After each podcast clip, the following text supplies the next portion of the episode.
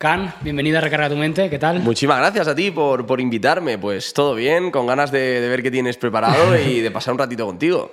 Merci por venir, tío, te agradezco muchísimo, tenía bastantes ganas.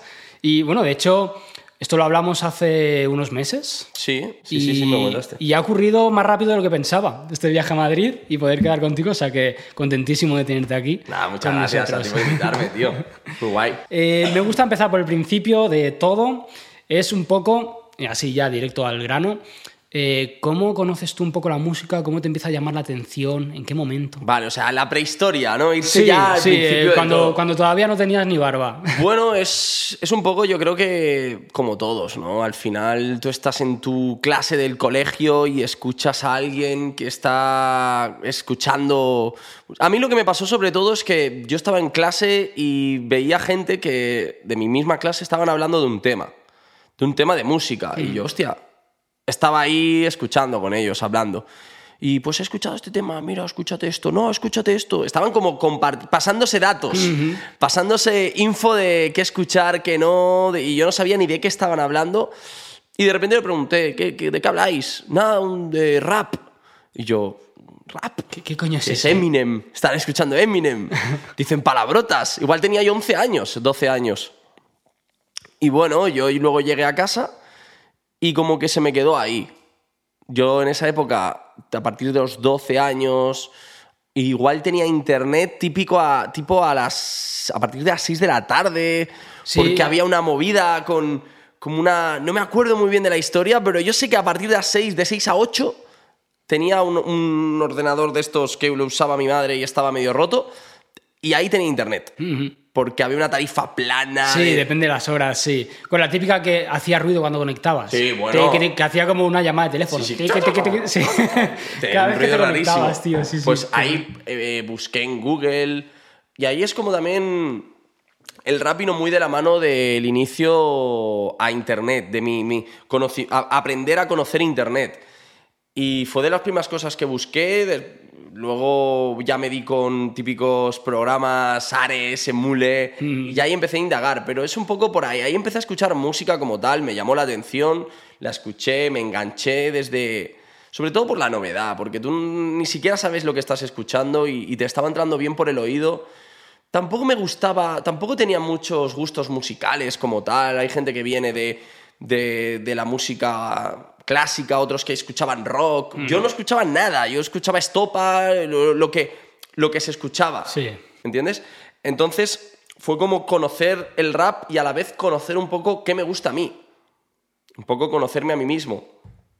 Y de ahí vino de la mano con internet. Y ahí descubrí. A partir de ahí, pues fue todo. O sea, cuando me di cuenta de que la gente que también eh, compartía conmigo los mismos gustos también los practicaba, dije, hostia, es verdad, yo también podría. Y podría empezar a rapear como, como veo que lo hacen. No, me- no, no es tan difícil, pare- o sea, sí es difícil, pero no Ya, es difícil de empezar. Ya, correcto. Claro, al final el rap cualquiera puede. Eh, mal o bien, pero cualquiera puede preparar, o sea, practicarlo. Y pues empecé y al final era un entretenimiento. O sea, al principio era un entretenimiento de, pues, en vez de jugar a la Play, quedamos y rapeamos, ¿sabes? Como, como, como un juego. Sí. Es que ya, ya, y ahí fue. Ahí empezó todo. O sea, Y ahí empezó todo lo que va a venir ahora que, que no has parado, ¿no? Poca- Bueno, sí que has parado un poco, ha habido, luego hablaremos, ha habido unas Sí. pocas pausas, pero vaya, el amor por la música ha ido creciendo desde, desde entonces. Claro, porque tú siempre quieres mejorar. Al principio yo me daba cuenta de que estábamos rapeando, éramos igual nueve amigos, y todos rapeábamos, nos montábamos nuestras movidas, uno enseñaba un tema, otro se echaba, quedábamos y, y- y improvisábamos. Y claro, siempre había ese lado competitivo, eh, de manera inconsciente, pero existía. Era como, Dios, qué temazo ha sacado mi... co-". O sea, qué temazo escrito. Nah, no grababa ni Dios. Ya, eh. ¿Qué temazo escrito, eh? Uf, uf, qué cabrón. Y tú, tú intentabas hacer algo que esté a la altura para luego enseñárselo y verle la cara y decir, eh. Mira que te estoy pisando los talones o lo he Claro. hecho mejor que tú, cabrón. Sí, sí, mira, cabrón. Y entonces eso le picaba al otro y decía, Claro. al principio es un juego de niños y, y a mí eso me molaba mucho. Y me daba cuenta que me estaba gustando muchísimo de que yo quería siempre ganar, ganar, ganar, ganar. A pesar de que yo siempre he sido un estilo que no es muy competitivo, sí que quería, no quería, o sea, quería ser mejor. es, un poco, es un poco raro, porque nosotros no hacíamos batallas como tal cuando eh, improvisábamos y cuando escribíamos realmente escribíamos canciones que hablaban de todo y de lo que vivíamos en ese momento. Y siempre era como mm, como ver un poco qué puedo hacer que el otro no pueda. Y sobre todo eh, eh, improvisando, que es lo que más hacíamos, eh, yo intentaba eso, rapear y, hacer cosas que, yo aún no había visto ni batallas, en plan en internet. Yo estaba rapeando y luego conocí las batallas, pero yo siempre intentaba mejorar, mejorar, hacer cosas que no haya visto nunca. Luego ya me, bien de lado de, todo esto llegó Internet, como te he comentado, y ya conocí las batallas y ya fue como un chip que se me activó. ¿Sabes? ahí ya había Red Bull, no todavía no, ¿no? 2000, sí, 2006, 2007, sí, o sea, como que acababan de aparecer, ¿sabes? Yo igual estoy hablando del 2006, 2007, igual 2008, no, 2008 yo ya estaba un poco más metido. Y bueno, y ahí pues te enamoras un poco, ¿no? Yo seguía haciendo canciones a la par, o sea, siempre es algo que he llevado muy simultáneamente, ¿no? Es algo, mucha gente que solo se centra o, en escribir canciones o, gente que solo improvisa. Yo igual improvisaba, que igual me pasaba todas las tardes escribiendo, si encontraba un beat que me llamase. O sea, no ha habido nunca un... Depende de lo que te fluyese en ese momento, ¿no? Improvisar era un juego, pero cuando quedaba con amigos improvisábamos, porque al final nos enseñábamos los temas, pero ya está. Luego mm. queríamos seguir rapeando, improvisábamos. Pero sí que hacer música era como lo que más me llenaba, porque yo escuchaba música y me transmitían cosas que no me pasaba cuando escuchaba freestyles. Claro. ¿Entiendes? Me transmitían cosas que, me llegaban de verdad y era como, joder, yo quiero también hacer esto. Y, y, llegar a otra persona como me ha llegado a mí lo que he escuchado de esta persona, de una persona. Y bueno, al final es, es que es una rueda, es que empiezas y... Ya, y poquito a poco va pasando el tiempo y te ves envuelto en, en todo esto, ¿no? Mm. Claro, al final, a mí me pasaba mucho que con el tiempo la gente lo va dejando porque tiene su vida. Sí. Y yo me daba cuenta que yo, joder, de que empezábamos nueve, luego éramos tres. Y de esos tres, eh, como que sí, pero no se lo toman en serio, no quieren avanzar como tal. Y yo vi que también empezaban a haber batallas y competiciones en, Barcelona. Y yo pues quería también participar, pero no me veía capaz aún, no tenía el nivel. Yo veía los vídeos cuando los subían y decía, hostia, que, que, que, aquí hay gente rapeando, en, que no solo es en Red Bull. Hay gente que queda y hace batallas y tal, y compite, hostia.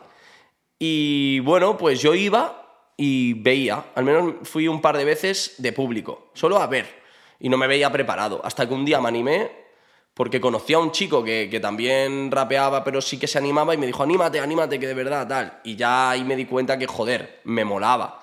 Salías de ahí contento, en plan, la gente... Yo sí que es verdad que no, no es como ahora, por ejemplo, que a la mínima que sabes rapear un poquito ya te apuntas. Yo intentaba de verdad tener un nivel para enfrentarme a la gente que estaba compitiendo. Y cuando y ellos se conocían entre todos. Y cuando llegué yo, que ya había estado un poco en la sombra, pero que tampoco estaba muy lejos de su nivel, dijeron, hostia, este tío apareció de la nada. Y ya pues me moví mucho en sus círculos. En el círculo de, sus competiciones, las cosas que montaban, y de ahí conocía muchos nombres que, que joder, que, han sido, me he llevado amigos para toda la vida. Capo, Blon, muchísimos, muchísimas personas que siguen en la movida que que para mí ya es como los amigos de, toda, la vida. vida. ¿no? Sí, de hecho el capo estuvo, estaba desde el principio, ¿no? Yo creo recordarlo como al principio de las batallas de Varna, él estaba ya por ahí haciendo cosillas. Yo capo, tío, fue de las personas que más he flipado con él, de verdad. Hubo una época donde para mí el mejor freestyler de, España era capo. Hmm. Eso, y yo, lo, y yo lo veía y decía, Dios, es que es, que es insuperable. Mm, y, hacía freestyles y que, Luego tenía otro lado en, las batallas, que no me gustaba tanto, pero yo ver freestyles libres, yo flipaba con Capo. Y era como, yo creo que incluso hubo una época que fue una gran influencia mía, porque yo me vi cosas de él que dije, Dios, esto no lo he visto hacer. Él, él empezó un poco con los juegos de palabras, que al menos un lado un lado suyo que me llamó mucho la atención y, y- y que me, influ- me influyó 100%. Luego, claro, eh, él también avanzó, todos avanzábamos, ya formábamos, formábamos parte de un circuito en el que hasta competíamos. Y a mí me hacía toda la ilusión, tío, cuando me enfrentaba contra él y decía, Dios, he estado ahí a la altura, ¿sabes? Ya ves. Molaba. Sí, yo de Capo tengo muy buenos recuerdos. De hecho, grabó su primera maqueta, la grabó conmigo, la conozco desde entonces. Y para mí fue como también, en aquel entonces yo seguía mucho las batallas, luego dejé de seguirlas por falta de tiempo y que había Sí. ya más ligas y ya no eran una liga que podías seguir fácil. Claro. Empezó a haber mucho... Pero yo estaba como muy orgulloso de, eh, yo grabo con él, tío, mira qué bueno es, no sé qué. No, no, Capo era un crack. Capo, sí, sí. Capo era un crack. Y súper buen tío, además, o sea, le mandamos recuerdos desde Sí, aquí. seguro, seguro. No sé si lo- sí, ve esto, seguro que lo ve, seguro que lo esto, ve. le mandamos, le mandamos recuerdos. Y em, claro, de, ese, de aquellos tiempos tienes que recordar eh, cosas bonitas, ¿no? O sea, caras que ahora son el top y que antes, pues, eh, bueno, erais críos que estabais jugando. Hombre, sí, claro. eh, De, esa época, es que yo, por ejemplo, he conocido mucha gente. Es que, claro, yo, yo he visto crecer al 90% de los que están en el top ahora. Es decir, yo a, a- Chuti, que ahora es el, el número uno de, del habla hispana en batalla, en competición. Joder, yo lo conocí en una multiconversación de estas que hacían en Messenger, donde metían 90 personas. que, que random, que Sí. no te enterabas de nada. Que haya un montón de chats por Ah, ahí. de repente te meten en una conversación con 90 personas y todo el mundo hablando a la vez, tal, tal, tal. Pues yo había visto una batalla suya y él había visto una batalla mía. Y era como en esa época, joder, era difícil decirte, tío, me ha molado esto que has hecho. O sea, porque no existía Instagram, porque no era... Y entonces vi, vi, mm, vi que en esa conversación estaba Chuti y Chuti me habló en privado y me dijo, eh, he visto una batalla tuya, tío, muy bueno, ¿eh? Claro, y es la primera, es que no había otro contacto, que no, que alguien que conociese, que tenga el messenger de esta persona y, y tenga el messenger de esta otra, haga una multiconversación donde haya un- una relación, porque si no, una conexión, porque si no es imposible. Joder, de hecho el Messenger se ponía en las, en las maquetas. La peña que repartía su maqueta, Sí. en vez de haber Instagram, detrás ponía el Messenger. Hostia, eso no lo Guay, yo, ¿eh? Sí, tío. Buah, pues eso es una liada, ¿no? Te puedo hablar cualquier. Claro, Bueno, de hecho hay muchos que, que- que al final lo tenían que cerrar. O sea, yo me acuerdo, ya no sé los gustos, ¿vale? Pero yo me acuerdo, Porta, que lo conozco tal, eh, no podía entrar al Pero, pero ¿cómo, que- cómo pones su messenger? Pero porque no lo sabía, o sea, Claro. era lo típico. O sea, tú, la única manera de contacto Claro, y encima las era el portadas- Messenger. Buah, Entonces, se le liaría la de la pues, hostia. cuando querían conectarte, pues te agregaban ahí. Buah, y Claro. encima esa es, tuvo un éxito de la hostia, pues claro, pero encima esa portada ya no es que la tengas física, igual está, es- está digital en internet Claro. y la puede ver cualquiera de cualquier parte del mundo. Qué movida, tío. Y eso le ha pasado a un montón de artistas, pues que, hostia, han empezado a moverse bastante sus trabajos y empezaban a recibir pues, el típico solicitud, ¿no? De que tienes que agregar a la gente y que al final se les bloqueaban. Al Santa RM también contó en el podcast que le pasó. en Claro. fin, Pero es que realmente, tío, ¿qué vas a poner si no? Si es que, claro, es que la única si manera. es que no hay ahora otro es mucho contacto. más fácil, pero antes no. Claro, antes en esa época, si no te hablaban al Messenger, es que yo no sé, pero yo creo que no tenía ni mail. No, yo creo que tampoco. Yo tenía el Messenger y ya Claro, está. ya está. Bueno, el mail que usabas para el Messenger, que era el. Hotmail, pero no, no, no usabas los correos esos. Claro. De hecho, el, el correo, al final, el Hotmail hizo como una especie de MySpace dentro del correo. Y luego se Era creó todo como raro. Outlook, ¿no? Se llama Sí, ahora. lo- lo- sí, luego salió más tarde, lo cambiaron. Compró Skype. bueno, Sí, una movida, movidas yo raras que ya, ya se fueron, pero sí. Sí. sí, al principio era la única manera de conectar. de Claro, conectarte. es que entonces es, es normal, ¿no? Es lógico. Una locura, tío. Se te destruye el Messenger en un momento. Imagínate. Tienes que hacer cuentas nuevas y agregando a la- solo a las personas tuyas. Claro, si no- para mí es lo que deberían hacer, ¿no? Como un Messenger para, para el, todo el público. público y luego lo- el privado, claro. Puedes traer otra. Asistente. otro vasito? Hoy tenemos asistente. Tío, yo me acuerdo, ya saltamos de tema, eh, del Messenger en la página HH Groups de aquel entonces. No, HH Directo, que era Buah, antes de HH Groups. es- no, eran dos, ¿no? Estaba Era HH Groups y HH HH Direct, Direct. pero creo que salió primero la Directo Sí, eso y sí. luego salió HH Groups que lo reventó con lo de las maquetas tal. Sí. HH Directo tenía un apartado en el que tú podías poner tu Messenger para que te agregara gente. Era, no, no era Tinder, era, no era para ligar, pero era Claro. Tinder. Tú ponías tu Messenger, yo lo hice.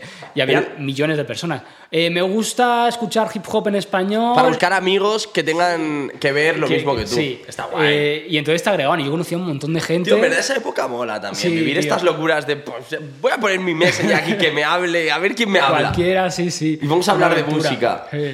Joder, al final mola. Y era una buena, una buena forma de descubrir música, porque yo me acuerdo de eso, tío, de estar delante del Ares, así diciendo, ¿qué nombre pongo? Si ya me he descargado todo, todo lo de Natch, todo lo de KCO, todo de W, todo de Hablando en Plata, si es que ya tiene que haber más. Y, y me falta. Y joder, la gente era quien, quien te daba el dato, en plan. Luego ya sí que es verdad que salió HH Groups y ya tú te metías en maquetas e investigabas. Sí, ahí ya tenías todos los nombres. Que fue una revolución eso. Sí. Que todos los artistas pudieran subir sus maquetas Sí, y sí. ver los tops y todo el rollo.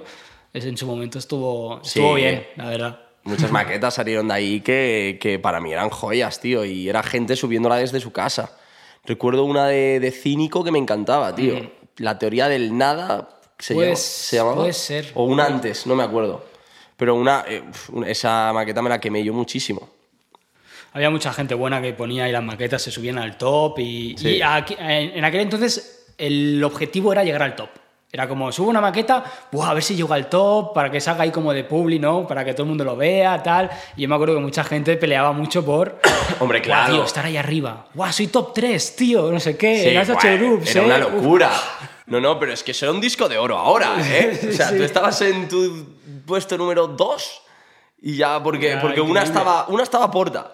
Una Sí, que- que no se movía, era- no se movía, era así. él es el rey. Sí. Luego estaba el 2, 3, hasta el 5 eras. Bueno, y salir en la lista de los 10 primeros. Mm, Era- Era, era súper. Sí, sí. Luego ya empezaron a quitar que no se podía quedar. Los que estaban, por ejemplo, Porta, que estaba ahí clavado, desaparecía, no se veía, y el 2 se ponía al 1, por ejemplo. Claro, como para dar visibilidad. tiempo, sí, sí, sí. Una movida, bueno. Tiempos de, de viejos, ya me siento no, viejo, esto es de- tío. esto es de la guerra Esto mucha civil. gente no sabrá qué dice Que esto. va, que va. Ahora tienen Spotify que te Sí, dice los oyentes mensuales que están en directo en ese momento escuchando. Ya está. Cómo cambia la cosa, tío. Cómo cambia. En fin, eh, te quería preguntar así un poco. Primeras batallas así mm, que para ti fueran especiales, ¿tú recuerdas algo? Que digas, hostia, mira, esta batalla. Hombre, hay una muy especial también que yo creo que fue- sería una la, la primera. No sé, es que claro, no sé si ni habrá vídeos de eso, tío. Fue la primera que fui yo a un escenario, que fue ahí en San Andreu. Que joder, era la primera vez que me tocaba, que tenía que rapear delante de gente en un escenario, que no, con micro, que ya era en esa época, 2009, 2008, 2008-2009 puede ser, era una locura. Era como, Dios, yo, yo vengo de rapear en parques. Ahora estoy delante de, de, no sé, de, aunque sean 40 personas que éramos, eh, había un micro, tío. Y me, me sentí guay porque era la primera vez, también la gané esa batalla y era como, Dios, que no, es, no está tan mal, ¿sabes? No, no es... Me crecí, me crecí mucho y esa la- le recuerdo un, un recuerdo especial. Y luego también Red Bull de Zaragoza, yo creo que como fue la primera Red Bull, como la primera Red Bull que fui yo, que era como el sueño de todos, ir a una Red Bull y también que me gustó mucho el papel que hice, pues, pues esa también le recuerdo como... Son recuerdos bonitos. Sí. ¿Te, te imaginabas que iba a llegar esto a ser lo que es ahora, tío? Tan, tan grande, tantas ligas, que la peña viva súper bien de esto. Ya. A ver, no, no me lo imaginaba, pero es que también en parte ha sufrido esto. O sea, esto no sé si del todo ha sido bueno. Sí que ha sido bueno porque ha hecho que muchísima gente pueda vivir de esto, pero sí que es verdad que mm, hay mucha... Hay... La competición ha hecho que solo haya un camino, que es el ganar, ganar. Que haya tantas ligas en el que tengas que ganar, hay tantas competiciones que solo tengas que ganar. Se ha perdido el arte mucho y se ha convertido en un deporte. Hay que ganar. No, no, da igual que tú rapes, que seas especial, que transmitas una locura. Hay que ganar. Y yo creo que ha matado un poco la magia. Lo bonito, que puedes vivir de esto de una manera increíble y que puedes cumplir tus sueños, que es, joder, rapear delante de miles de personas o- y vivir de, de, joder, de, de un... de improvisar, que es la cosa más, más loca del, del mundo. Yo no ni me lo imaginaba. Pero lo malo es eso, tío, que en parte siento que, que ha muerto un poco la magia. la espontaneidad, que ahora todo vale. Todo vale por ganar. Ya. Hombre, mm, yo creo que. O sea, yo no me esperaba que. Yo vi la primera batalla de Red Bull que salió, que para mí fue lo, primero que vi. ¿no? Yo no sabía. No había estado en parques viendo otras cosas. Eh, y joder, la cosa ha cambiado muchísimo. Sí que había esa magia de participantes nuevos, no sabías contra quién, quién se iba a enfrentar, su estilo, no sé qué. Todo era como muy nuevo, mucha magia, cómo iba creciendo, ¿no? La primera fue en Sala Salamandra, en, una, Sí, en un en- hospitalet. sí, en Hospitalet, Ahí sí, en sí. Varna, me acuerdo. Si era no, un escenario que eran dos palmos de escenario, Sí. eh, 40, 50, 60 personas no más. Y tenía mucha magia eh, y creo que sí que eso sí es verdad que se ha perdido. Em, pero hostia, a mí me impresiona tanto que ahora haya tantas ligas. Claro, o sea, yo eso sí que lo veo una mejora. Que ahora lo vea tanta gente, que ahora los escenarios sean increíbles. Lo que. mm, el lo que me refiero yo es que se ha, se ha perdido un poco la magia de, mm, del, del del estilo. El talento está quedando eh, cada vez más ninguneado con, con la, con la competición y la deportividad. Las, hay gente que- que tiene una gran imaginación, que tiene un ingenio muy, pues, muy bueno y, que realmente tiene todos los componentes para, por ejemplo, ganar una liga de FMS, por ejemplo. Tiene, sabe buscar el doble sentido de todo, tiene un ingenio increíble, pero no transmite, no llega, no, no, no. Joder, le pones un beat y, le cuesta adaptarse a un, a un beat cualquiera. Y al final eso está haciendo que, que sea el, el lo que predomina, porque el, el objetivo es ganar. Entonces, mucha gente que rapea muy bien y que hace algo fresco, algo diferente, pues no tiene lugar en, el- en la escena. Porque no, no, no está siendo ofensivo, no tiene ingenio, no, da igual, cualquier cosa le puede sacar, pero no está siendo adecuado para, para- para el puesto y el rol que, que- que pide la escena, que es ser un ganador. Y por eso también está desencantando un poco últimamente, porque cada vez hay menos talento. Cada vez hay más deportistas profesionales con, disciplinados, porque son muy disciplinados, pero no hay, tal, no hay tanto talento como tal. Y yo creo que la gente está, está desenganchándose un poco de eso, porque pierde un poco la, la- magia con la que nos enganchamos todos. Yo he escuchado que ahora eh, tiene como menos público, que está bajando bastante debate con eso, ¿no? De que ya no, era no es lo que era. Mucha gente lo está hablando mucho. También yo creo que al final esto es un poco. Pues.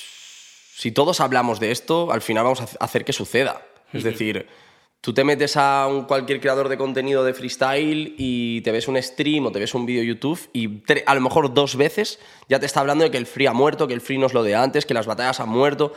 Entonces la gente se lo cree, yo me lo creo. Yo realmente me di cuenta porque veía a todo el mundo decir, no, ya no es como antes, ya no tal.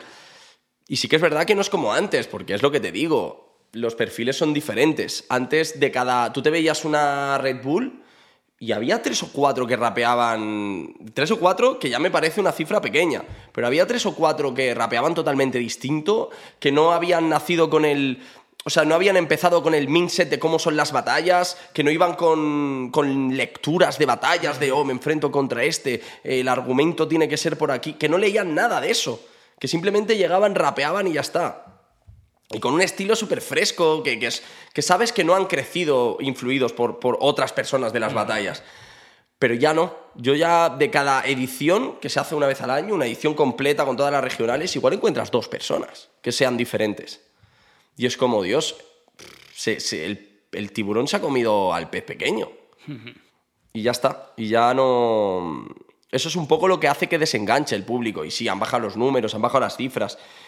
Pero también si, si intentamos mejorar estos aspectos, en vez de estar llorando todo el día de que han bajado las cifras, pues igual cambiamos algo, ¿no? Sí, claro. Todo lo que se trabaja se mejora al final. Lo que pasa es que es un trabajo de mucha gente. Claro. ¿no? Que todos eh, pongan mano en eso. Sí, que se valoren otras cosas también, que al final yo creo que por ejemplo Urban Roosters este año va a cambiar mucho las cosas y va a mejorar ese aspecto. Porque al final, ahora mismo cualquiera que mm, gane tanto por ciento de batallas y consiga un- unos puntos, ya puede entrar en, en la liga, ¿vale? ¿Eso qué hace? Que el que tenga más, más posibilidades de poder acudir a esos eventos y ganar batallas y, y tal, va a poder llegar antes que una persona que igual no le apetece ir a 200 batallas ese año, pero, pero rapea mejor que cualquiera. Si eso, yo creo que ese es el principio del cambio. Hacer que esa persona que ha acudido a lo mejor a tres eventos en ese año, pero es increíble, tenga las mismas posibilidades de estar que el que ha ido a 200. ¿Sabes? Sí. Yo creo que por ahí empieza un poco el cambio. De encontrar el talento.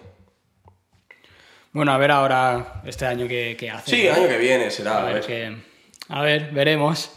Vale. em, ¿En qué momento, tío, empiezas a mm, sacar música tú? En plan de decir, mira, me aparto un poco del- de lo que soy el freestyle y empiezo a sacar canciones que me llenen, etcétera.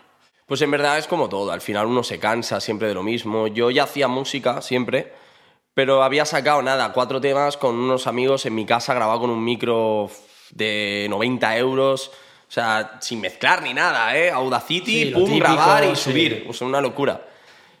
Y luego ya como que ya me cansé del free, me aburrió, porque las cosas aburren cuando estás siempre haciéndolas. Y dije, ¿por qué no hago música? O sea, ya la hacía, pero ¿por qué no la saco? Y entonces me di cuenta que, que bueno, que, que realmente es lo que me gustaba desde siempre, o sea, siempre lo sabía. Me puse a grabar, encontré un estudio, tal, me puse a grabar, me gustaba lo que, cómo sonaba y lo subía. Al final el cambio no está en decir voy a empezar a, a grabar música o a escribir música, simplemente es la música que ya hago, ¿por qué no la saco? Claro. y pues comencé a sacarla y me- es que te llena muchísimo más. Al final el freestyle, yo es lo que digo, es un juego, tío.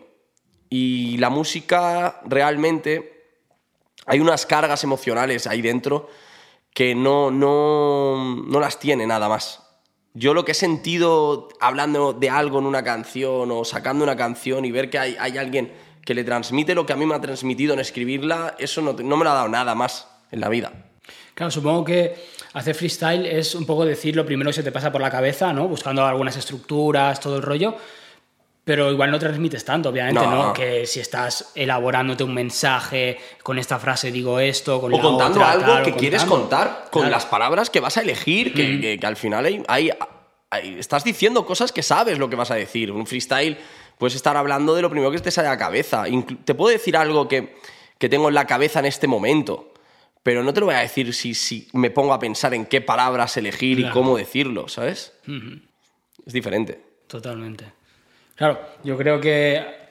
Creo yo, vaya, que llena más hacer una canción. Sí.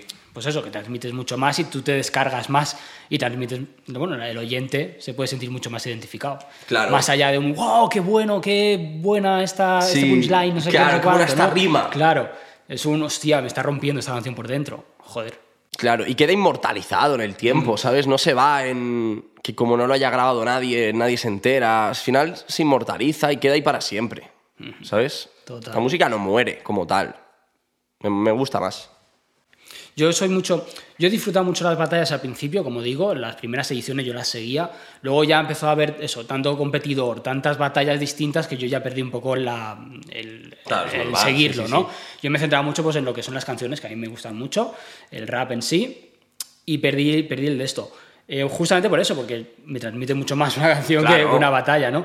Eh, pero bueno, está, yo qué sé, está bien. No, no, sí, sí, es tal cual, es tal Cada cual. uno tiene sus gustos. Sí, sí, no, también. no, no, sí, es que es así.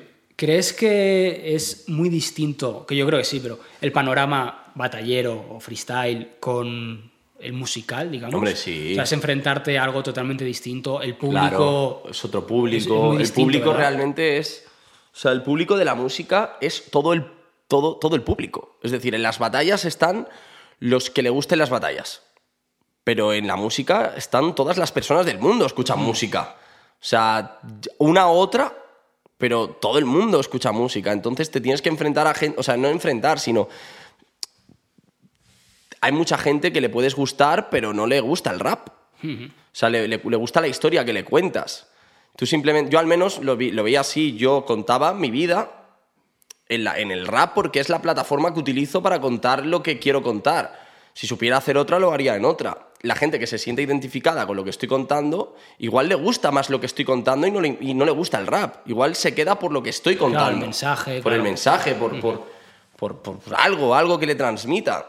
Y bueno, eso en cuanto a, público, yo creo que es totalmente diferente. O sea, cualquier persona.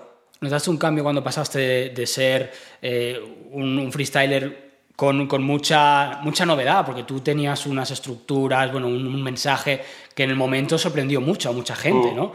Eh, tú movías un, bueno, pues un público. Al pasar a tus canciones, ¿notaste que ese público igual se difuminó? O... No, es que también en 2013, que fue como el boom de. que también fue la época donde empecé ya más a sacar más música, tampoco tenía tanto público. Es decir, yo venía de hacer la Red Bull de 2013, pero como que fue a posteriori cuando creció. Fue con los años. Con los años mucha gente descubría esa batalla, pero en cuanto salió esa batalla, fue como un tiempo normal. Yo seguía mi vida normal. Sí que noté, pues eso, que mucha gente yo iba sacando música y realmente tuve más público porque venía del freestyle y tenían curiosidad. Pero mucha otra gente con el tiempo ni siquiera sabía que yo había hecho, hecho freestyle. Simplemente le gustaba esta canción o le gustaba la música, mi música y ya está, y se quedó. Eh, el cambio lo noté, claro que lo noté. O sea, mucha gente se difuminó, pero otra, otra nueva vino. Al final es como todo. Claro. Se queda a quien le interesa. Con el talentazo que tienes, porque cuando escuchamos tus canciones, eh, sea, gracias, tío. de nada, no, lo digo de verdad, ¿eh? no, es por, no es por quedar bien, si no, no diría esa palabra, me la ahorraría. Eh, ¿Cómo que se gasta un poquito de música, tío? Bueno, es como todo también, ¿eh? Últimamente, ojo, ojo. Ojo, el asistente. Últimamente sí que es verdad que estoy como metido en diferentes proyectos. Yo creo que también la cuarentena me paró un poco, tío. Yo creo que en la cuarentena yo tenía un estilo de vida, una rutina, de que siempre escribía. Y como que en la cuarentena no escribí nada. Fue como todo tan destructivo. También es que estás todo el día en casa, es que ¿qué vas a contar, no? Ya. O sea, yo estaba un poco de, "Uf, pero es que no me está pasando nada en mi vida, me apetece estar aquí sin hacer nada. que pase el tiempo rápido, ¿no? Sí, y que, que, nos pase el liberen. tiempo, que no sé, yo me sentía un poco que, que estaba descontrolado en mi vida. O sea, me levantaba igual a las 3 de la tarde, luego me acostaba. O sea, no tenía horarios, decía, ¿para qué? Si tengo que estar aquí encerrado. Te pilló trabajar, o sea, tú trabajabas y No, que- estaba- solo me dedicaba a la música. te dedicabas a ello. Solo a la música. Y era como. pf, no sé, no sé, no sabía qué escribir, no sabía qué nada. Y bueno, luego acabó, saqué un par de temas más que ya tenía escritos de, igual de la cuarentena o antes, que los tenías hasta grabado, le hice videoclips. Y bueno, como que me quedé paralizado un poco en el tiempo. Escribía y tal, pero no quería sacarlo. Era como que quería un cambio en mi sonido y quería hacer algo diferente. Luego también me llegó que, mm, que me, me empezó a interesar un poco esto, la creación de contenido, porque en- en- yo consumí, consumí mucha creación de contenido en, en cuarentena y eso me, me- me avivó otra llama igual, ¿no? De, hostia, me molaría hacer algo yo también. Sino enfrentarte a un público estando en tu casa, ju- jugando o haciendo lo que... Al final la vida de- de- de la- del artista es un poco... Como no te lo tomes 100% tu- todo tu tiempo a la música, es muchos, muchos huecos vacíos. O sea, estás todas las tardes que a lo mejor ya has estado tres horas buscando beats, intentando escribir, hablando con producto, lo que sea, pero tienes 20, hora- 20 horas al día que, están vacías y buscar un entretenimiento aparte que también me dé, joder, abrirte un poco, que no todo, todo, toda la vida sea música, todo el tiempo sea para la música. Y me llamó mucho la atención, lo probé y me encantó. O sea, me entretenía muchísimo, tanto que al final como que cambió un poco el rol. Comenzó a, a consumirme más tiempo la creación de contenido que la música. Y ahí quedó un poco, en ambas partes. O sea, yo si no he sacado tanta música últimamente es porque no me ha nacido. O sea, tú subes lo que te place, simplemente. O sea, no piensas en... Es que tengo que estar presente, ¿no? Que le pasa No, a muchos y- artistas ahora. Tengo que estar presente para números, para no sé qué. Ya, no, ya no, ya no, ya no me... Ya la música que voy a sacar y que saco es la que me apetece que salga porque siento que, que de verdad me gusta, cambio de sonido cuando quiero, sin miedo al no, esto no es lo que...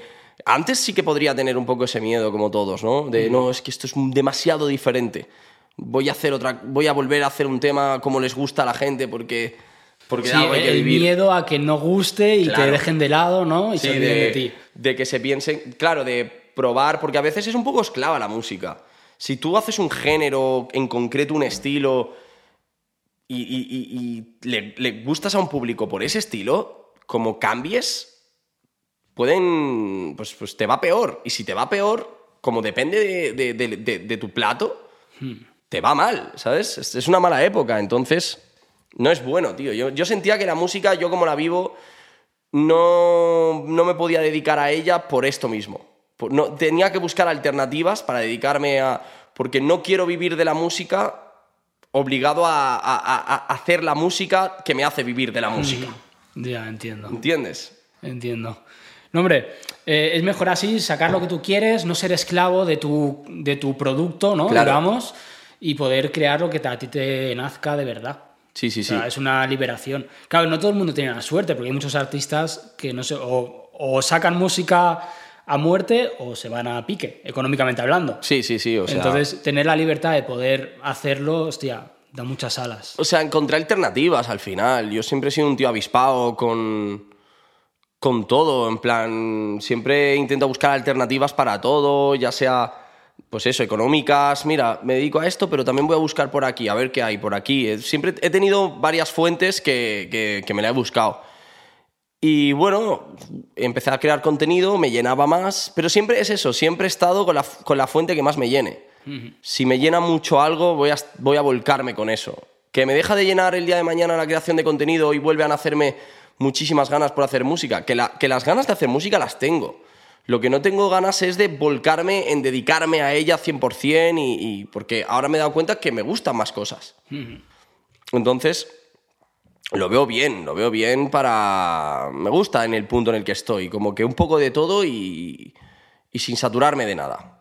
Está, está de puta madre. Igual para tu público es como, cabrón, saca más, ¿no? Sí, sí, pero, sí, sí. Pero es que igual no sacarías la misma calidad si te forzases a. Claro. "Ah, venga, voy a hacer una al mes, por decirte algo, no sé. Sí, antes me pasaba mucho eso, que mínimo uno al mes, uno al mes, uno al mes.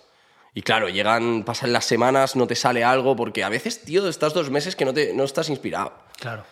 Y, joder, jodido, diciendo, tío, que tengo que sacar un tema ya, que tengo que sacar un tema ya. Y al final sacas cualquier cosa.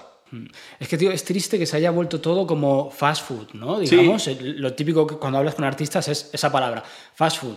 Es, sacas algo rápido y se, eso cae en el olvido y tienes que sacar algo nuevo para volver a mm, tener material nuevo que quedará en el olvido dentro de tres meses, seis meses. Tienes Claro, que estar sí, sí, sí. constantemente. Y si no lo haces, aparte de caer en el olvido, otro artista lo va a hacer. Claro, Por lo tanto, claro. se va a volver el artista favorito de, de- De- de de la tu gente, público. claro. ¿sabes? Sí, Y sí. es muy triste. Antes, tío, un artista igual, no sé, sacarse un disco de 12 canciones tardaba un año, dos años tranquilamente y no pasaba nada. De hecho, la peña lo esperaba Claro. encantado, en plan de, ¡guau, qué Pero guay". es que un disco te duraba dos años. Es que Claro, hay- lo hay quemabas a muerte. Aquí en España no sé, pero la gente sigue escuchando Vivir para contarlo. Es decir, es un disco del 2004, creo, y, y es un disco que la gente sigue escuchando y... No sé, no, no, no tiene que por qué morir la, la, la música tan pronto, tío. Al final hay muchos grupos que, joder, que, que igual han sacado dos discos en su historia. Y ya está, y no han sacado nada más. Y son leyendas. Pero ahora ah, también ha bajado mucho la calidad en cuanto a letras, en cuanto... Claro, es que eso es lo que tiene el fast food. Tienes que hacerlo rápido. No te Claro. da tiempo a elaborar un producto bien. Hmm. Hablo de producto, bueno, de, de tu obra, ¿no? Si le dedicas tiempo, lo elaboras más. Es que es, es como todo en la vida. Sí, sí, sí, sí. no lo puedes mimar si tienes que rápidamente preparar el videoclip, hacer la letra, escoger el beat, mezclarlo, eh, grabarlo, tal. Es mucha faena Que al para final te tener que consume. ya, sí, claro. sí, sí, Entonces, sí, sí. Es una locura. Y luego, tío, todo el marketing, de, porque ahora tienes que pensar en eso, ya no solo subir y ya está. Antes al menos subías la portada, una, una imagen a YouTube. Sí, yo una subía imagen, una foto de Google. culo, claro. Pero ahora encima haces eso y aunque la canción esté buenísima, Sí, Da igual, tiene no menos repercusión. Claro, tiene Sí, que sí, tener el vídeo, o sea, como que la música se ve, más que se oye. Tiene que estar el vídeo guapo, que no sé qué. La música ya se ha convertido en un producto muy completo, ¿no? Ya es un... Es que es- tiene que tener su vídeo. Es como el McDonald's. Ya no te sirven comerte una hamburguesa e irte. Ahora quieres tu Mac con tus patatas, con tu bebida, con tu menú. Si no, si no, no. Por- al, menos, al menos no por el mismo precio. ¿Sabes? Da igual que sea mejor la hamburguesa. Esta me viene con patatas y bebida por un euro más. ¿Sabes? O por dos euros más. Al final es eso, es, se ha comido en comida rápida, se ha convertido en eso. Sí, total. No, pero es una pena, tío. A mí la verdad es que me, me da pena porque, por un lado, vale, tienes mucho contenido nuevo, que si te rayas, pues hay canciones nuevas constantemente, Hmm. pero tío, el quemar un disco y buscarle matices y, y compartirlo con colegas, Ya. eso ya A mí sí que es existe, verdad. pero no tanto, tío. Claro, a mí sí que es verdad que me ha saturado mucho la música actual, ¿eh? O sea, ahora mismo escucho poca música porque hay demasiada música que escuchar. Es como que tienes muchos deberes. Como que tienes que escuchar el nuevo disco de no sé quién que acaba de salir, pero es que también ha salido el nuevo disco de no sé quién. Y es que encima el que sacó la semana pasada disco ahora ha sacado un, un- un adelanto de su próximo disco. Y tienes que estar- ¿sabes? Estás en un caos y dices, guau, guau, guau. Si estás desactualizado constantemente. Claro. O sea, no te puedes actualizar, no Sí, te da sí, tiempo. sí, Y de, tu- de canciones tuyas, tío, ¿tienes algún favo- alguna favorita? Que digas, guau, tío, este para mí es el temazo que me representará siempre. Uf, no, no, no. Cada una ha sido un momento en mi vida, supongo. O sea, sí que hay canciones que de verdad que sigo escuchando y me siguen gustando. Y digo, hostia, joder, qué guay esta. Esta me sigue transmitiendo lo mismo que cuando la escribí. Pero no tengo favoritas como tal. No podría. Porque hay canciones que, que en ese momento me encantaban, ahora me, me gustan menos, pero en ese momento me encantaban. O sea, y sabía que era lo, lo que estaba haciendo era lo que me molaba. Así que bien, no, no tengo, no, puedo, no podría. Claro, también supongo que depende del momento. Igual una canción antigua, ahora puedes sentirte como te sentías cuando la escribiste y te vuelve a... a- Yo me acuerdo, yo escucho un tema mío y yo me acuerdo del día que lo escribí, ese tema. Y me acuerdo de estar delante de la pantalla cantándomelo antes de grabarlo, ¿sabes? O sea, a mí eso, te vienen recuerdos de, de- de ese tema y dices, hostia. Pero por eso, por eso mismo, porque cada uno tiene algo. Claro, eso es lo bueno de no hacer eh, temas constantes. Claro. Porque entonces sí que tendrías algún favorito. Decir, claro, aquí tengo 10 temas que los hice rápidamente, que no me transmiten nada, simplemente fue como, venga, voy a sacar. Y luego tendrías pues el típico que sí que te has currado, ¿no?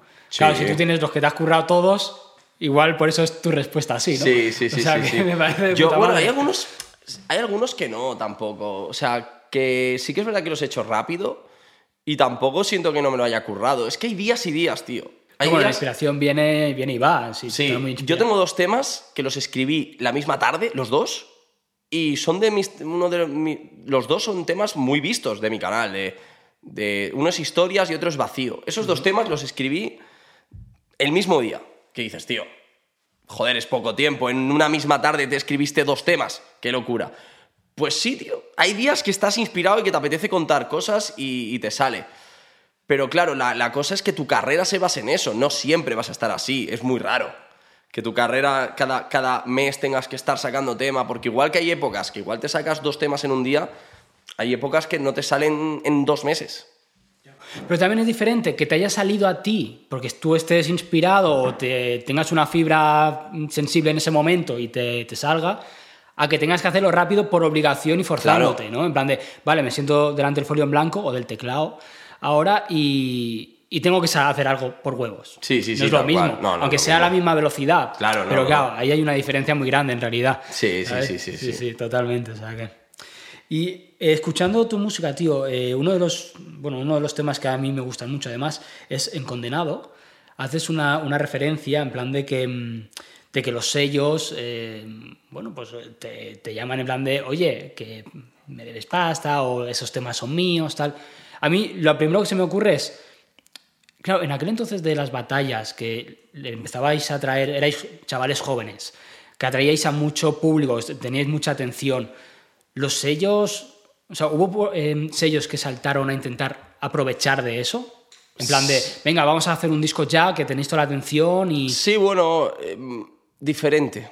Es diferente. O sea, más que sellos, personas que se acercaron para llevar chavales a, hacer el management de, de chavales y ver un poco. Bueno, y, sí que, a ver, es complejo, es complejo. Sí, en parte, a esa pregunta sí, hubo, hubo muchas, y aún, aún sigue habiéndolas, y cada vez hay más gente, más equipo detrás. Y yo creo que en parte muchas sí que se aprovecharon de muchos chavales. Claro, la Muchísimos. inexperiencia, ¿no? De que son, eran La- chavales la- jóvenes, La ¿no? inocencia también, que a lo mejor yo te llamo, un chaval de 16 años, 17, que le dicen, por una batalla vas a ganar 500 pavos. ¡Hostia! Ya ves, 500 pavos una batalla, pero igual luego yo me estoy embolsando 2.000 y te estoy dando a ti 500, pero en verdad la persona que nos ha contratado, que bueno, que te ha contratado, me ha pagado 2.000. por ti. Sí. Y me estoy quedando 1500. O sea, al final eso ha pasado. Ya no, porque ya no somos niños, ya no somos tontos. Y... Pero eso ha pasado 100%. Claro, al escuchar esas frases es lo que se me ocurrió. O sea, yo en, en el mundo de freestyle no lo sé, pero sé que en el mundo de la música, que también hay mucha gente que era muy joven y están empezando con YouTube a generar mucho ingreso, muchas visitas, los sellos saltaron al cuello a intentar aprovechar. Claro. Algunos, eh, honradamente, ¿no? Eh, Ofrecen un trabajo y es normal, pero muchos abusando muchísimo. Sí. Y claro, al escucharte fue como, claro, tío, esta peña que tenía, empezaba a tener tanto foco, supongo que habrán saltado como tiburones y habrán ahí historias que... Sí, hay, hay de- muchas cosas, hay muchas historias complejas. Bueno, pero al final es como todo, ¿no? En la música, en la música es el pan de cada día, casi. Sí. O sea, la que aparece un chaval que se ve que lo va a petar, le, le- le- le timbra el móvil de 40 tiburones, ¿sabes? Pero bueno, al final es experiencia. Llega entonces, como has mencionado, el, el momento de eh, los streams. Te llama la atención, te metes ahí. Eh, ¿Qué tal ese mundillo? ¿Cómo te, porque te va bien, ¿no? Bueno, yo me entretengo muchísimo y la verdad que con, estoy muy a gusto. Ahora estoy, estoy en un equipo gaming que se llama KPI, que siempre me han apoyado desde el principio. Estoy en mis movidas. Estoy también haciendo, presentando, bueno, ahora empiezo un nuevo proyecto, un programa de música, justo, Hostia. que lo presento. Y la verdad es que voy, joder, me, me estoy descubriendo a mí mismo, ¿no? Como no solo sabes rapear, también sabes hacer más cosas, sabes dirigir esto, sabes hablar en público, sabes... Y bueno, me, me- sobre todo me, estoy, me está llenando lo que hago, ¿sabes? Que al final creo que es lo más Eso, importante. eso es lo más importante, por supuesto. Si te va bien encima y tú te sientes realizado, es que qué mejor que eso, ¿no? Ya ves. Claro.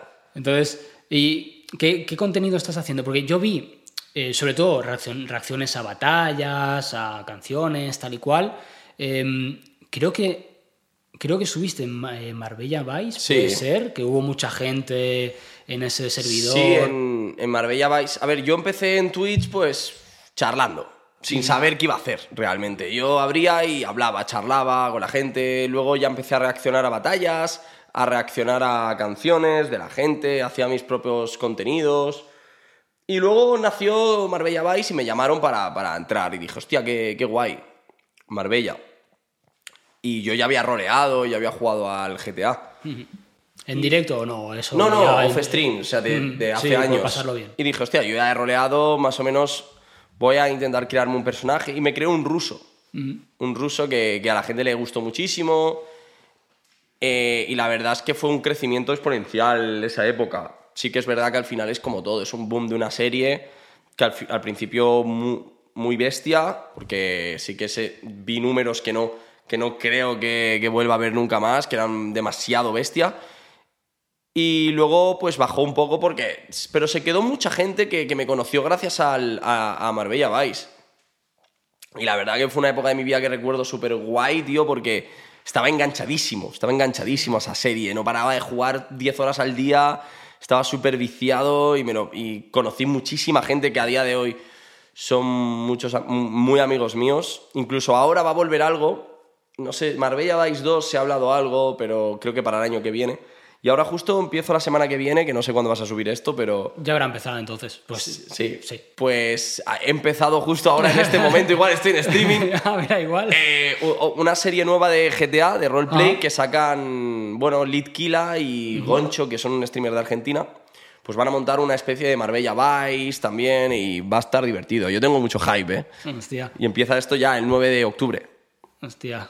Qué guay. Pues nada, pasaros por el Seguramente canal está ahora en mismo stream ahora mismo. Ahora mismo estoy en stream 100%. Buenísimo. Viciándome. No, hombre, tiene que morar. Además, yo la, la serie no la seguí mucho porque también lo mismo, son muchas horas de contenido. Y No, es, no, es yo, que es- yo, no, yo lo jugaba y decía, no se puede seguir esto.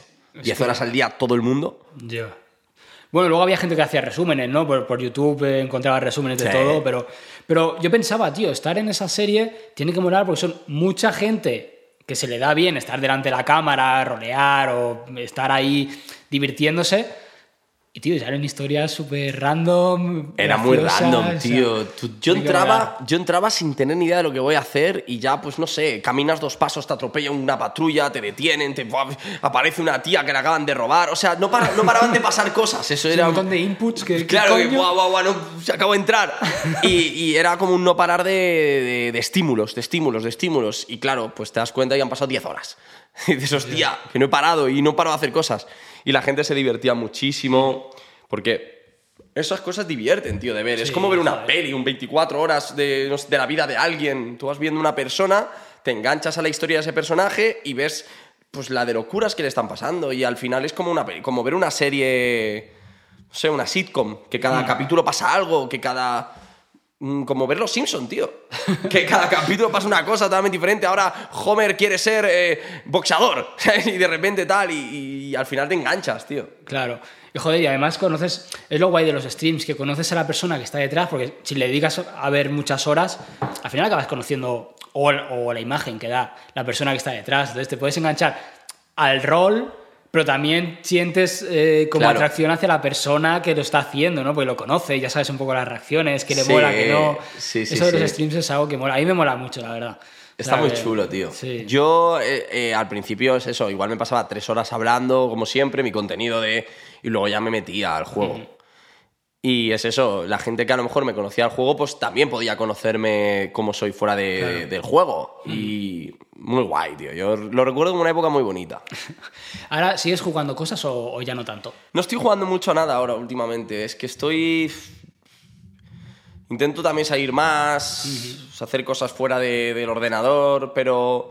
No, igual me he hecho mis partidas off stream a algo y chill, muy tranqui. Ahora estoy dando al Counter 2 que acaba de salir, pero nada, muy. por- antes de dormir, ¿sabes? Sí, por, jugar tú. Sí, no porque tengas que hacerlo en directo, No, porque no, tu no, público, no sé qué. No, mi público estoy entrando, viendo cositas, hablando, charlando, actualidad y, y guay. Qué guay, Sí, tío. sí, sí. Qué guapo. Te digo, a mí me mola mucho. Yo, yo lo intenté, bueno, estuve dos años, con una Hostia. media, te voy a decir la media, por favor, no ríais, no te rías tú. No, pero que está bien, media joder. general, ¿vale? Había meses para arriba y abajo, cinco. Coño, pues, pues son cinco personas que están ahí viéndote. No, no está mal. Al principio, joder, tienes que. Bueno, al principio, eh, casi dos años, ¿eh? Gracias por, por el ánimo. No, pero está guay. No, pero yo me lo pasaba muy bien. la Claro. verdad. Yo pensaba, joder, media de cinco que dices, personas que entran cada día. Cada día, a cinco verte. personas. Yo pensaba, tío, pero. Y sobre todo que tú estás pasándotelo bien. Sí, yo creo que si no te lo pasas. No es un negocio. No, Twitch, no, claro. ¿sabes? No es para entrar a hacer dinero, porque para eso hay mil cosas en las que gastar tu tiempo.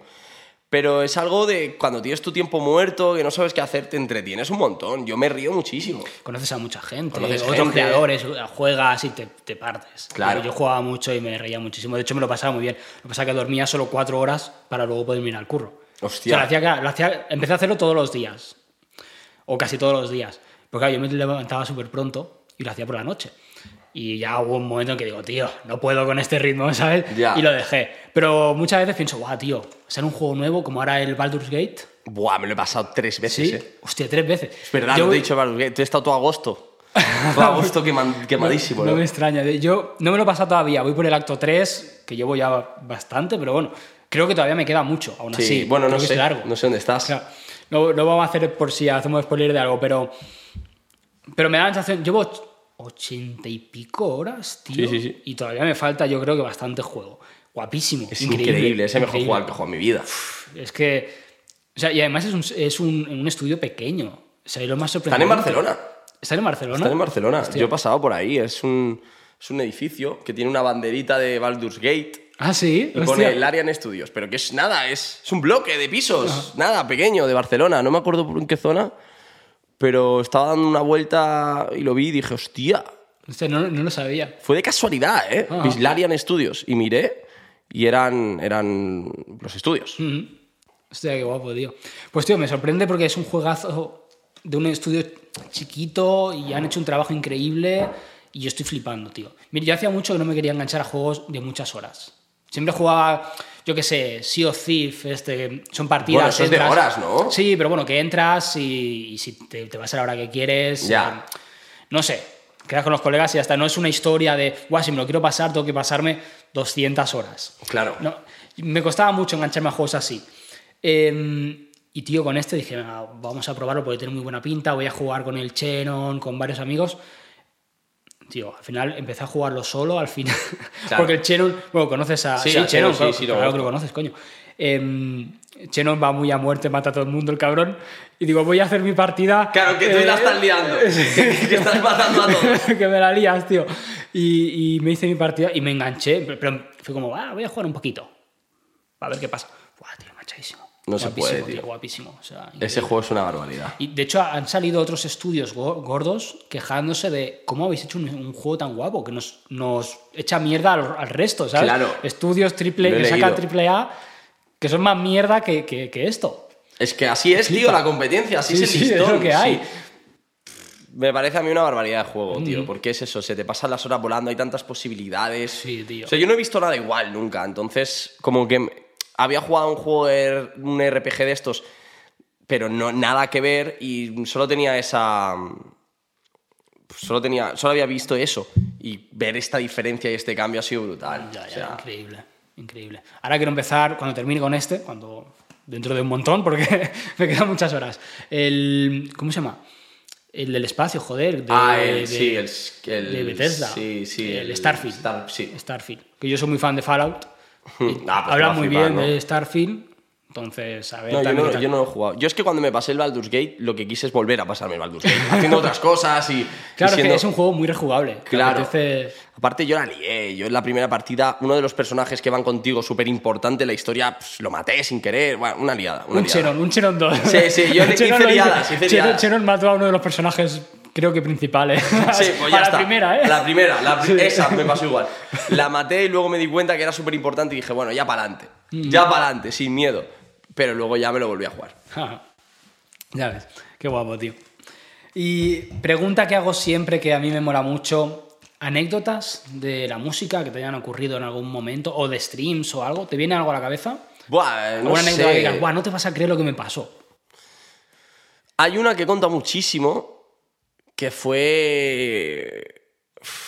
Es que tengo tantas, tío. Yo tengo hasta... Hay un canal de anécdotas mías. Sí, en Que salgo yo contando anécdotas. Hostia, pues me lo voy a ver Que- porque a mí que- me flipa. Bueno, yo, yo conto esas anécdotas en, stream y alguien ha, hecho, ha, co- ha recogido Las varias anécdotas y ha hecho un Hostia, canal. qué bueno.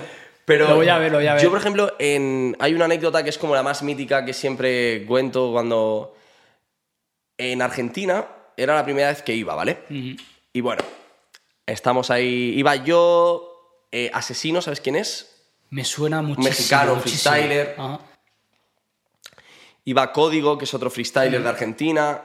Kaiser, que es uno de Chile. Y. Vale, y un tío que iba todo tatuado, ¿vale? Que lo conocí yo ese día. Todo tatuado. Dice, vamos a llevaros de fiesta. Es el tío, el, el, el tatus, el de los Ajá. tatus. Y yo, ah, bueno, me sacan de fiesta aquí en Argentina, qué bien. De puta madre. Me llevan a un sitio, tal, en coche, pam, pam, pam, vamos de fiesta, bua, pa, pra, pra, pra, vámonos a casa. Claro, el que, el que nos había llevado en coche quería volver en coche. Iba, Iba iba, tocado. ciegote, iba ciegote. y aparte venía otra persona, no me acuerdo quién, pero creo que el son, no, no me acuerdo quién. Otra persona y éramos seis en el coche. Y yo dije, uy, Tranqui. dije, "Oh, uy, esto no cuadra. Somos seis en el coche. El que conduce no tiene pinta de, de- de- de poder conducir. Y el que conduce, sí, sí, sí, sí, sí. Muy responsable de mi parte. Y dije, bueno, pues ya la mierda. Nos matamos aquí. Lo que pase, que venga. Nos montamos en el coche, seis personas en el coche, todo ilegal, todo ilegal. Yo flipando diciendo, bro, pero esto aquí es normal. Che, el europeo. y, y- y pirándose, yo flipando. De repente aparece una patrulla detrás y nos paran. Y nos paran. Y yo flipando diciendo, buah. Le digo, le digo al conductor, oye, eh, saca el carnet de conducir porque te lo van a pedir ahora, ¿ves? Vamos a hacer esto rápido. Bueno, nos van a... Es que ya estábamos jodidísimos. Y dice, no, no, si yo no tengo carnet. Y yo, ¡a la mierda! ¡A la mierda! Ya está, preso, preso mi primer día. Mi primer viaje a Argentina. A prisión. A ver, turismo de verdad. Todo a ver la que prisión podía salir ha salido todo mal, mal. Todo mal. Joder. Bajan con, con metralletas, ¿eh? A lo loco. Hostia. Era a las 5 de la mañana igual. ¡Alto! ¡Alto! No me acuerdo cómo lo dijeron, pero ¡baja el auto! ¡Baja el auto! Todos ya así, las manos en la cabeza, todos contra el coche, todos contra el coche. Yo ya me veía lo peor. Nos, estaban, nos vaciamos los bolsillos, típico, todos jodidísimos. no le hicieron control al conductor tampoco, pero lo bajaron a- con, con el arma. Nos quedamos así todos contra el coche y le dice mm, y le dice uno de los que venían con nosotros, tranquilo, tranquilo, somos artistas internacionales. y dice y dice el policía, ja ja ja, artistas internacionales, ¿qué hacéis? Y dice, hacemos rap. Y dice, freestyle. Y dice, ¿cómo freestyle? ¿Improvisáis eso? eso? Eh, ¿Hacéis rimas? ¿Improvisáis rimas? No me acuerdo cómo lo dijo. Dice, sí, sí. Y empieza de repente uno de los que venían conmigo a hacer, a hacer beatbox de la nada. Y, em- empieza, y yo flipando diciendo, Buah, ¿qué, no es, ¿qué es esto? ¿Qué random? Y el, otro de los que estaban así, con las manos en la cabeza contra el coche, empieza, yeah, siempre me voy a acordar de esto. Algo dijo, yeah, estoy aquí con las manos, no sé qué, está a punto de salir el sol. Una rima con el sol. Se, se, echa cuatro, nada, diez segundos rapeando. El policía nos estaba apuntando se ríe y dice, dale, va, iros. Y nosotros, ¡Hostia! ¿cómo que iros? Pero, ¿cómo que iros? Si va borracho el conductor, no tiene carné, somos seis en un coche, ¿cómo que iros? Pero, ¿cómo que iros? A la mierda. Nos- se rió, le hicimos gracia y nos dejó ir. Y ahí nos fuimos y volvimos a casa. Yo ahí flipé. Yo ahí me di cuenta, bro, de que Argentina. Argentina es peligrosa. Es peligrosa, O sea, es peligrosa, pero por todos. Por todos, por todo el mundo. Todo el mundo es peligroso Nadie ahí. se salva. Nadie se salva, tío. No hay, no hay nadie que lo rija. Joder. Sí. Se echó un free, le hizo gracia al poli. También te digo, mm, luego me dijeron que no eran polis, no, no eran polis normales, porque no van con la metralleta, eran de, no sé, eran como, como aquí, como en Barcelona Mossos de Escuadra y policía. Algo- era otra división, no me acuerdo qué era, pero sí que, sí que es verdad que nos pararon en plan rutinario, en plan esta gente quiénes son, seis en un coche, yo lo veo así, y luego ya le hicimos gracia, y ahí te dejan, te dejan. Bueno, menos mal, porque si no se hubiese caído la, de, la del pulpo ahí. Pues no lo sé yo cómo está. Yo, yo también creo. Aquí O sea, sí. sí, aquí sí, aquí pasaría. por supuesto, o sea, aquí no pasaría. salvas. Pero bueno, Hostia. tuvimos suerte y esa anécdota que me llevo. sí, sí, total. Buenísima. O sea, y es de la más random que me han contado, ¿eh? También te Sí. lo digo. O sea, alucinante. vale, me ha gustado. Eh, otra pregunta que hago siempre ahora. Eh, en tu carrera, si tuvieras que dividir en porcentaje eh, talento, suerte y esfuerzo, ¿cómo lo dividirías? Pues yo creo un 20% talento. Porque al final talento siento que también va muy involucrado el esfuerzo. Es decir, yo cuando empecé era malísimo. Entonces, talento, ¿cuánto es en porcentaje? Pues muy poco, ¿no? Porque talento innato es como que ya desde el principio se te ven maneras. A mí no se me veían. Yo creo que tuve más oído de darme cuenta cuál era el camino a seguir o qué, en qué tenía que mejorar. Que también lo veo mucha gente que se escucha y no sabe cuál es el punto a mejorar. Dice, esto está bien, pero realmente notas que hay cosas que mejorar y no se dan cuenta ellos mismos.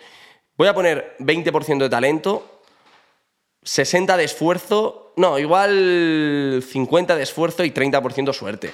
Al final siento que he tenido suerte también en estar en el momento adecuado, de conocer a la persona adecuada que me presente a otra persona, que yo creo que suerte siempre hay. Siempre Sí, tiene que haber. Yo, yo, por ejemplo, en mi carrera también pondría mucha suerte. Pero hay artistas que ponen muy poca. En plan de, no, yo no he tenido, todo me ha ido mal y he tenido que esforzármelo todo. Pero yo sí que creo que la suerte es un factor, aunque tú no te des cuenta, fundamental. Sí, Estar en un sitio y que te presenten a alguien ya es suerte en realidad. Claro. ¿Sabes? Y que esa persona te aporte algo que te puede ayudar más adelante. O sea, sí, sí, sí, sí, sí. sí, sí. Yo que también lo pienso. Al final la suerte ha sido que yo haya estado un día en YouTube viendo un vídeo en concreto, haya fichado con mis ojos a alguien en concreto, luego haya visto a esa persona y reconocerla porque la he visto y poder hablar con... O sea, suerte hay, siempre. Sí, total. Yo estoy de acuerdo, estoy muy de acuerdo. Vale. em, siguiente tema es Stellaris Room Podcast. ¿Tienes un podcast Sí, ahora estamos, nuevo? estamos haciendo un, un podcast eh, con Guañar, que es un creador de contenido también. Y eh, bueno, chulo, estamos ahí también charlando con muchos artistas, conociendo diferentes puntos de, de visión. Y la verdad es que muy guay, muy guay, muy guay. Sí, ahora lo que hablamos una vez, Sí. todo el mundo tiene podcast. Parece Sí, que si no lo tienes, no si eres tienes- nadie, sí, tío. es como un Instagram casi, Sí, ¿eh? tío, ahora ya es todo, el mundo, tiene todo el su mundo. podcast. Se ha puesto muy de moda, tío, pero mucho. Pero porque es- fácil y entretenido, ¿no? Sí, al final. es hablar. Bueno, cada podcast tiene lo suyo, ¿no? Pero al final es mm, compartir muy sencillo, como tú dices, muy fácil, te pones a charlar y ya está. Yo también consumo mucho, mucho ¿Sí? podcast, sí, me gusta mucho... A ver, también es como el momento del día, escucho desde... Desde extraterrestres, desde así cosas un poco más fuera de, fuera de lo común y también información, no sé, es que hay much- es que hay de todo tipo, ¿no? Es como Sí, que lo que te sí, guste, sí. ¿te gusta el fútbol? Tienes un Eh, podcast de fútbol. total. ¿Te gusta divagar ahora y pensar en qué hay en otro universo? Seguro que hay. Mm. Sí, ahora hay de todo, es, eh, es como un Google, encuentras de todo. Mm. Además está profesionalizando como muy rápido también, ¿no? Y también eh, como está tan de moda y eh, mucha gente lo, lo consume, todo el mundo se está subiendo al carro. Sí. Pero también está guay, o sea, a los chiquitos, como en mi caso, nos lo pone más difícil, pero, pero está guay que haya mm, Sí. comunidad, digamos, de, Claro, de claro. podcast y... que todo el mundo. Ahora realmente todo el mundo puede hacer un podcast, pero también van muchos a un podcast. Es decir, como yo tengo mi podcast y estoy en un podcast, pues todo el mundo pasa igual y al final nos retroalimentamos entre Claro. todos y todos hacemos, creamos contenido. Y claro, no es lo mismo un podcast. Están separados porque al final va por los temas de interés. Tú haces un podcast a gente de la, en- envuelta en la música y tal, relacionado con la música. Otro tendrá relación con ajedrecistas. Otro. Entonces siempre tienes un abanico muy amplio y está chulo. Sí, total, total. Sí, hay para todo. Yo consumo mucho podcasts muy similares a esto, ¿no? Eh, De artistas. También voy a intentar aprender, como te decía, a mí como me cuesta mucho eh, mantener conversaciones, para mí es un reto eh, y es como un esfuerzo. O sea, para mí, igual para ti ahora solo estás charlando, pero para mí es un esfuerzo. Sí. Entonces, sí. Bueno, está guay también superarlo. Sí, poquito a poco, me cuesta mucho, pero eh, entonces veo muchos para, pues, para aprender cómo lo llevan, tal. Y al final empiezo por eso, en plan, para, bueno, a ver cómo lo lleva este, cómo fluyen los podcasts, cómo los conduce. Y al final me veo disfrutando del podcast y no prestando atención al, Claro, al- al claro, claro. Hola, qué interesante lo que me está contando. Me pasa constantemente. O sea, que lo, lo disfruto mucho, tío. Claro, te En tiene enganchado. Eso mola, tío. Sí, sí. Que al final es lo entretenido. Sí, al final. eh, Además, yo qué sé, es que siempre te aportan algo. ¿Sabes? A no ser Sí. que lo hagas a alguien, pues yo qué sé, igual a tu vecino que no hace nada en su vida. Pero siempre Y aún aprendes. así, bueno, igual te sorprende. Pues a mí son los que más me gustan, ¿eh? Cuando ¿Sí? pillas a un random que no. A ver quién es este tío. ¿Sabes? Es que hasta una vez lo pensé. Tú imagínate hacerle un podcast, ir por la calle. ¿Quieres hacer un podcast ahora conmigo? A un desconocido. Y aprender de quién es ese tío, qué hace en su vida, a qué se dedica, ¿sabes? Y ver cómo es la vida de una persona normal de charlar con un desconocido. Eso, eso lo pensé un día, tío. Pero Sí, luego ¿no? dije, buf. Es, es complicado. También, es que yo pienso, porque a mí me parece muy interesante eh, gente normal que no hagan cosas de arte, digamos, pero claro, tienen que tener algo que contar, ¿no? Pero todo el mundo tiene algo que contar, ¿no? Puede, puede ser, no sé, no sé, todo el mundo, no lo sé. ¿Tú o sea, crees? sí, a ti- en la vida te pueden pasar cosas, cualquiera, o sea, desde un carpintero puede, puede estar contándote una... Anécdotas sí que tiene todo el mundo, en realidad. Sí, y, y traumas y Claro, cosas de las que quieran hablar. Bueno, traumas. Me refiero, no sé, una relación amorosa que no ha sido lo, que ha tenido sus complicaciones o una vida complicada o una vida muy tranquila y también yo siento que puede estar divertido eso conocer un poco algo algo totalmente diferente y, no- y normal sabes También. Yo había pensado, o sea, se me había ocurrido, lo que pasa es que es suficiente todo ya con esto, pero algo así, pero cogiendo las partes más interesantes de cada uno, ¿no? Hombre, En plan- claro. En plan, no una hora hablando con alguien que igual, por lo que te digo, no es tan interesante porque no tiene tanto. Pero igual, pues eso, me cuenta una cosa súper interesante, pues o contigo, bueno, contigo, una persona normal, cuenta una cosa interesante, otra, otro, y juntarlo todo, ¿sabes? En podcasts ya más largos. Eso sí que puede ser interesante. Sí, puede estar chulo, como concentrar toda la información en un vídeo. Sí. Muy guay, sí, sí, sí, también. Sí, y es historia tras historia, y como ya sabes que es algo interesante, es como algo interesante, más otra cosa interesante, más otra cosa interesante, Sí, sí, sí, puede sí. ser guapo en realidad también. Sí, puede estar guay. Sí. Pues nada, siguiente proyecto. vale. Eh, ¿Qué planeas en el futuro? Aunque más o menos ya has comentado varias cosas, Sí. pero ¿qué tienes ahí? Tengo el proyecto este mm, que empezamos ya en octubre, que va a ser un programa de música, donde vamos, bueno, y de cultura urbana, donde vamos a estar charlando con muchos artistas, vamos a estar no- ya no solo artistas, gente relacionada con la música, con la, con la cultura urbana. a un proyecto que me emociona y me, me parece muy interesante, que se va a ver en YouTube también, va a tener el mismo formato que, por ejemplo, un podcast, pero es un programa. Y, mm, y bueno, musicalmente tengo cosas que sacar, supongo que también para el mes que viene. Y también estoy, que en noviembre mi idea es sacar, bueno, voy a hacer un, un evento, tío. Quiero hacer mi propia, como decías antes tú, lo de ahora hay muchísimas ligas. Ajá. Pues más que una liga, algo, no es una liga, pero sí que quiero hacer mi propia movida como yo creo que se deben hacer las cosas en el mundo del freestyle. Tú vaya. ¿Sabes? Siento que al final no hay hueco para las personas como yo que, que no les gusta tanto escuchar batallas, que les gusta más disfrutar de gente que sabe rapear y gente que hace algo distinto. Y como llevo mucho tiempo pensando que no existe un hueco para esa gente, pues he dicho, pues voy a hacerlo Lo yo. voy a crear yo, claro. Con mi sonido, con una- cosas especiales y bueno, ya, ya, ya habrá noticias. Va, perfecto. Mola. Yo hago inciso, que estoy detrás. Adelante. Eh, ese proyecto está guapísimo, lo dejo caer. Va a tener exitazo. Tienes información privilegiada, ¿no? Tengo información privilegiada. eh, cuidadito con lo que se viene. Est- Flipáis. estaremos pendientes. estaremos pendientes. Es que tiene un par de cosas muy curiosas que no existen, nunca lo he visto al menos. Al menos no en España, lo he visto en otros países. Pero bueno. Qué guapo. Tiene que tener curro, ¿no? Montar algo, algo así. ¿o qué? Sí, a ver, eh, al final es como, es como un concierto, montar un concierto. Y al final yo he hecho- no lo he montado yo como tal, pero sí que estado muy cerca de mi, de mi manager montando mi, mi propia gira, por lo cual no, tampoco estoy solo, voy a hacerlo con un socio que sí que está mucho más experimentado en, en producción y tal. Y vamos a ir poco a poco.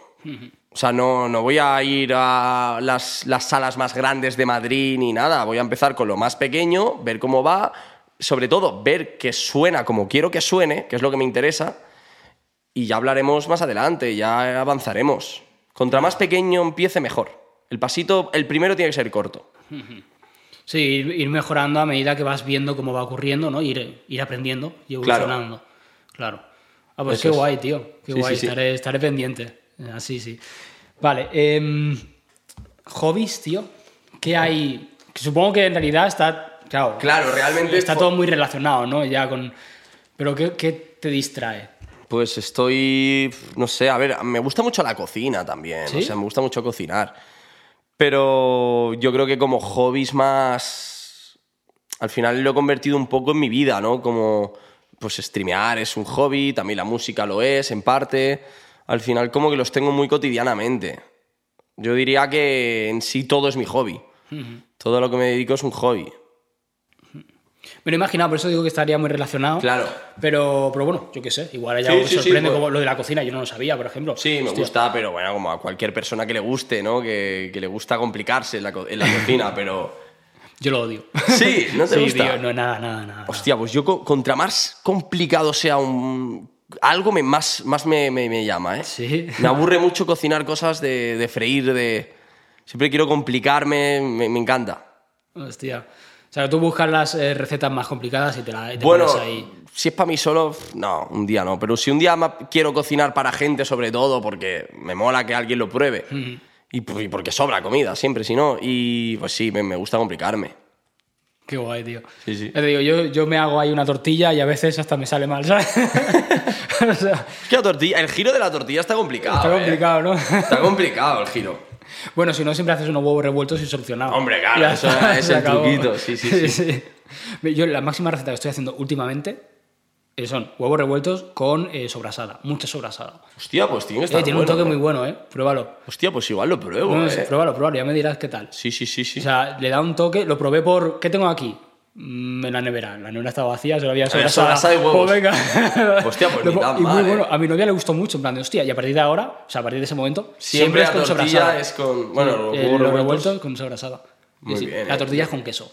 Eso sí que lo hace mucha gente, echar Sí, queso, queso rallado, rallado a la tortilla sí, para darle un poco de, de cuerpo a eso. Sí, a un saborcillo y ya está. Sí, sí, sí, sí, sí. Vale, pues eh, no sé si el asistente tiene una pregunta. Asistente. Asistente que está concentrado en la lectura. Hostia, está congelado. Asistente. Perdón. Interesante, ¿no? Joder, macho, estaba ahora mismo metidísimo en otra cosa. ¿Tienes pregunta que lanzarnos? Sí, sí, sí, tengo, tengo, tengo. Ya, pero esto, Venga, venga. esto es es sorpresa, ¿eh? No ha pasado ningún capítulo. público. Yo tengo, yo tengo dos preguntas para... Acércate aquí, acércate aquí. ¿Puedes salir o no quieres salir? No, no. Que sea una voz, eh, Vale, un, un vente aquí y sale su cámara, no la mía. ¿Eh? Sale su cámara y no la mía, pero así te acercas al micro. Yo tengo dos preguntas para Can. Can, la primera. La canción Una bala. Es un temazo. Eh, me gustaría que explicaras un poco al público en qué te inspiraste en esa canción.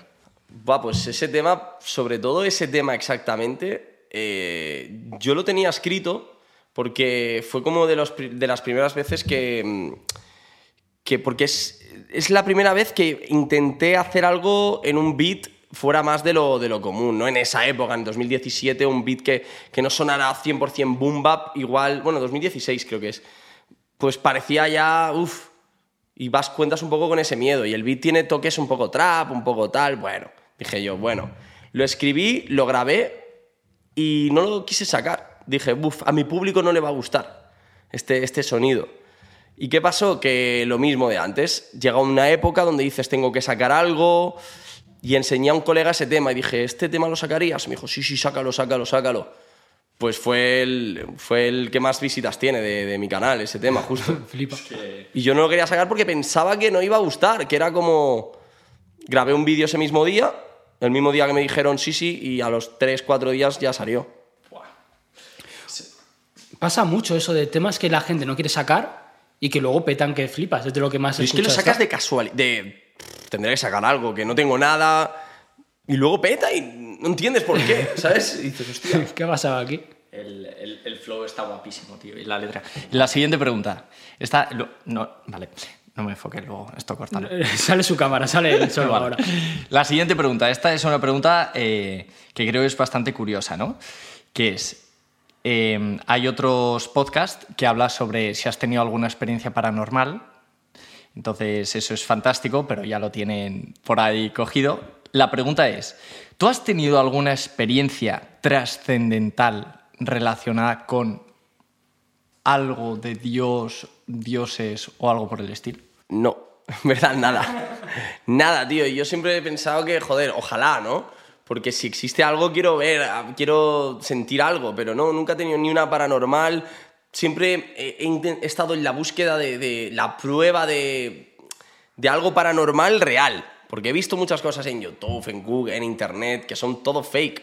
Y se nota. Y como que demasiada gente creyendo en esto, pero luego solo, solo escucho historias de gente que, que a veces hasta siento que su propia cabeza lo ha, ha distorsionado la historia para, para creerlo más. Porque ellos, cuando tú crees en algo, vas, tu cabeza va a hacer lo que sea para que, crea, para que eso sea más creíble. ¿Entiendes?